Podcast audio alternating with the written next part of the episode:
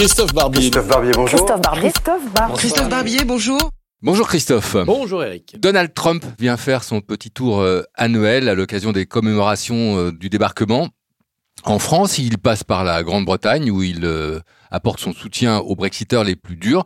Peut-il avoir la peau de l'Europe? Mais non, le vieux continent va résister encore et toujours. Mais enfin, le projet, le programme de Donald Trump, en effet, il est clair. C'est dépecer l'Europe, affaiblir l'Europe pour se retrouver économiquement dans un face-à-face avec la Chine, géopolitiquement dans un face-à-face avec la Russie. Le point commun, c'est que l'Europe est piétinée. Alors pour ce faire, bah, il veut un Brexit hard, pas tellement pour euh, que les Britanniques soient libres. Il veut faire des Britanniques, et c'est bien parti, un vassal des États-Unis, un nouvel État américain. Et euh, le Brexit hard, c'est jeter évidemment le Royaume-Uni dans les bras de l'Amérique. Ils ne pourront rien faire sans les États-Unis. Mais surtout, il veut un Brexit rapide et hard parce qu'il pense que ça va perturber fortement certaines économies européennes, et notamment l'économie allemande, l'économie des pays scandinaves, l'économie des Pays-Bas.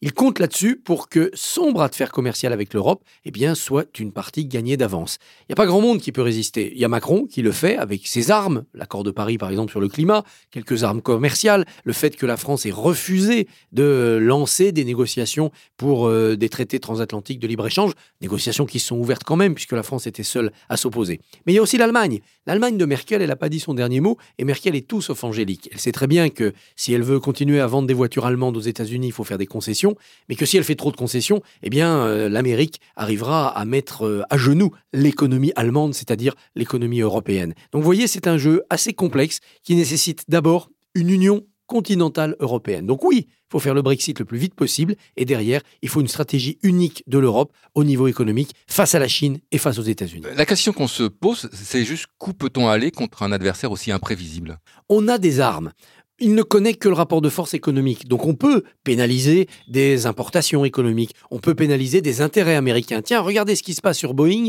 avec leur modèle d'avion qui s'est cassé la figure. On voit bien que parfois le sort se retourne contre l'économie américaine. Elle n'est pas fondamentalement dominante. On n'est pas condamné à être sous le joug américain. On est surtout capable de créer un rapport de force, non pour vaincre les États-Unis, c'est pas notre but, mais pour les amener à négocier. Et puis se dire que de toute façon, Trump n'aura qu'un temps. Il sera peut-être réélu en 2020, mais il ne fera que deux mandats.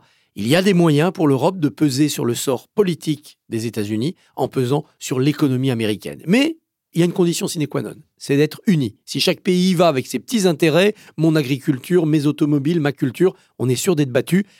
Trump est comme Horace avec les Curias, il veut nous diviser pour mieux nous assassiner. Je suis pas sûr qu'il ait lu euh, Horace d'ailleurs. Merci Christophe.